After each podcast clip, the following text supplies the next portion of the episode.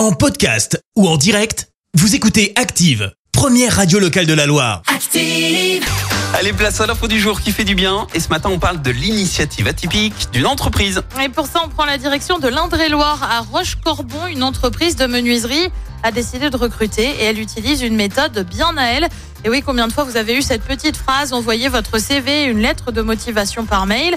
Eh bien, l'entreprise Dubois Menuiserie est claire. Elle recrute des personnes avec des capacités de bricolage pour un CDD de 6 mois avec une formation. Euh, Pour ce faire, eh ben, pas besoin d'envoyer de CV. Le but, oublier les présélections liées au diplôme et expérience et donner leur chance à ceux qui veulent se lancer dans un nouveau métier. Ici, on recrute donc par simulation, soit via des ateliers qui visent à évaluer la- les capacités sur le poste.